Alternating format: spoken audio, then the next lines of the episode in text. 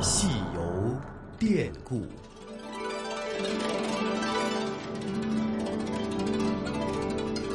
听众朋友，大家好，很高兴又在《故宫九十》的节目当中和大家见面，我是华夏之声的主持人宋雪。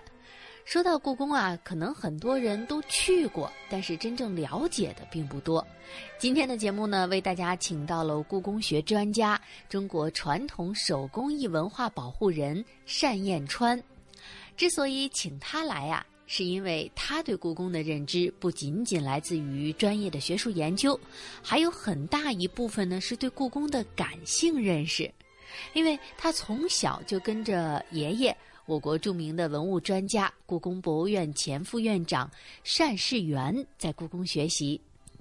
那要想了解紫禁城的由来，就要先从北京城说起了。我们先来听听单彦川的介绍。呃，故宫作为皇城的时候呢，把它定为皇城的时候，实际上是有五个朝代，从辽开始，辽、金、元、明、清这五个朝代。那么辽那个时候呢，因为五代那个时候的战乱呢，北京那个时候呢已经在辽的控制之下了。后来辽呢把它定为南京的时候呢，就把它作为了皇城。那么这个位置在哪儿呢？就在现在的广安门那一带。广安门那一带呢，那个时候呢是辽定都。它叫南京，城市主要以广安门，那是叫张义门这一带为中心。所以说，从历史记载的话呢，有一些名字，我们我们现在听到的一些嗯北线阁、南线阁，以前呢就是辽国的都城，叫呃南燕角、北燕角的音转过来的，就叫这个。那后来随着那个随着金国的发展，女真族的强大呢，他呢就是南庆就把辽国给灭掉了。灭掉辽国以后呢。就准备把南京作为他的国都，那么那个时候的京城呢？那时候作为金的京城呢，等于是向北扩展了很多。但是呢，由于金朝呢，皇帝呢，这个时候呢，觉得还不够，他呢就在他的都城的周围呢修了很多离宫。但是当时最大的离宫呢，就是叫大宁离宫。但是元朝呢，觉得我要把我要把我的皇宫要南迁。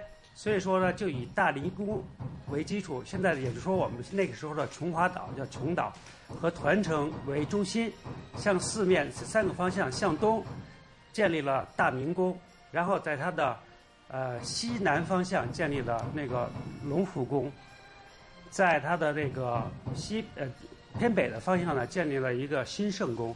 这三个宫呢，就是实际上呢，它的正宫、行政宫就是在大明宫。其实现就是现在的我们那个景山那个位置，那么我们那个隆福宫呢，就是在现在的中南海那个位置。那么那个时候呢，它的元朝的城市呢，就是这样一个三宫布局的。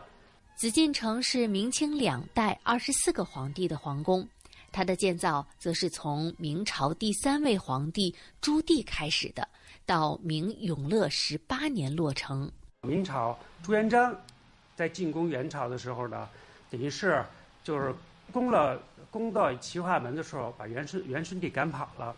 赶跑了以后呢，当时呢就是就在想，他一直在南京建都的时候，要想在北方来建都。当时的想准备呢，在汴梁把它变成北京，因为呢，为什么呢？因为呢，他觉得南方那个地方更适合他，但是北方由于战乱，它不稳定，他也。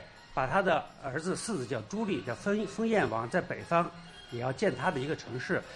这个时候呢，他对在哪儿建都在犹豫，所以说当时有十年的呃时间呢，想建汴梁，但是汴梁由于它的水漕运不通，然后呢，当时的经济也不发达，他就一直在犹豫要放弃。后来由于朱棣当了皇帝以后呢，实际上就把最终的这个呃皇都就是京城定在了北京。北京的时候呢，实际上汴梁就是开封这个地方，做了十年的一个名义上的北京，它实际上是没有真正成为它的京城。这个时候就把明朝的京城就在真正的北京建立了。我们当时周周易嘛，就是皇族的这个皇家的城市应该怎么建设，是以这个为基础的，然后也借着南京的一些城市的图示图纸，重重新设计的北京城。那北京城的话，当时来建立北京城的时候呢。有，在元朝元大都的时候，在它的西边，就说我们现在中南海一块，把它变成一个叫西宫，西部的宫殿。西宫当时有三个步骤，第一个是修复西宫，同时呢修建当时的万岁山，我们所说的锦山，建立现在的紫禁城，就是我们现在能看到的明紫禁城。那么那个时候，这三个本来同步进行的，然后在这个修建的过程当中呢，实际上呢，最后呢还是决定以元元大都的中轴线，它也在中轴线上为准，只不过呢，元元朝的宫殿呢更往南靠一些，呃，那我们的这个明朝的这个紫禁城更多更容易靠北，所以把当时的它的大明宫、大明殿这一系列的皇宫的那个那个殿殿堂就给拆了，因为拆了以后呢，把它的瓦砾就在现在的景山堆积起来，修了一个搞了一个山，就是我们的景山，那就是拆了一些元朝的城市宫殿以后堆积的一个山，然后在这个基础上。建立了我们现在的紫禁城的规格。那么实际上呢，就是说我们从整个北京来说呢，建立紫禁城呢，最重要的是还是以明为主。清朝只不过说继承了明朝的一个体制，并没有太大的变化，即使变化也是小的变化。所以说，现在的北京城就是从明的那个规制来的。说到紫禁城呢，这里还有很多的小秘密啊，可能是大家不知道的。比如，在紫禁城里到底是怎么取暖的，又是怎么避暑的？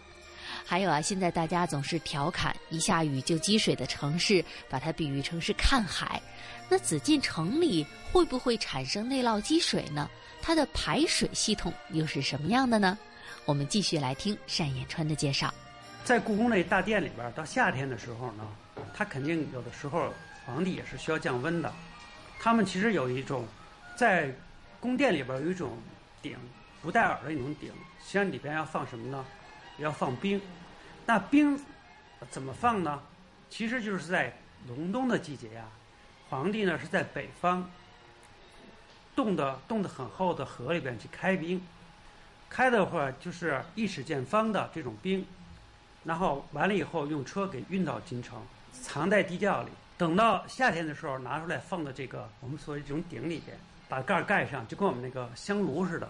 这里边呢就往外放，把这个就降温了。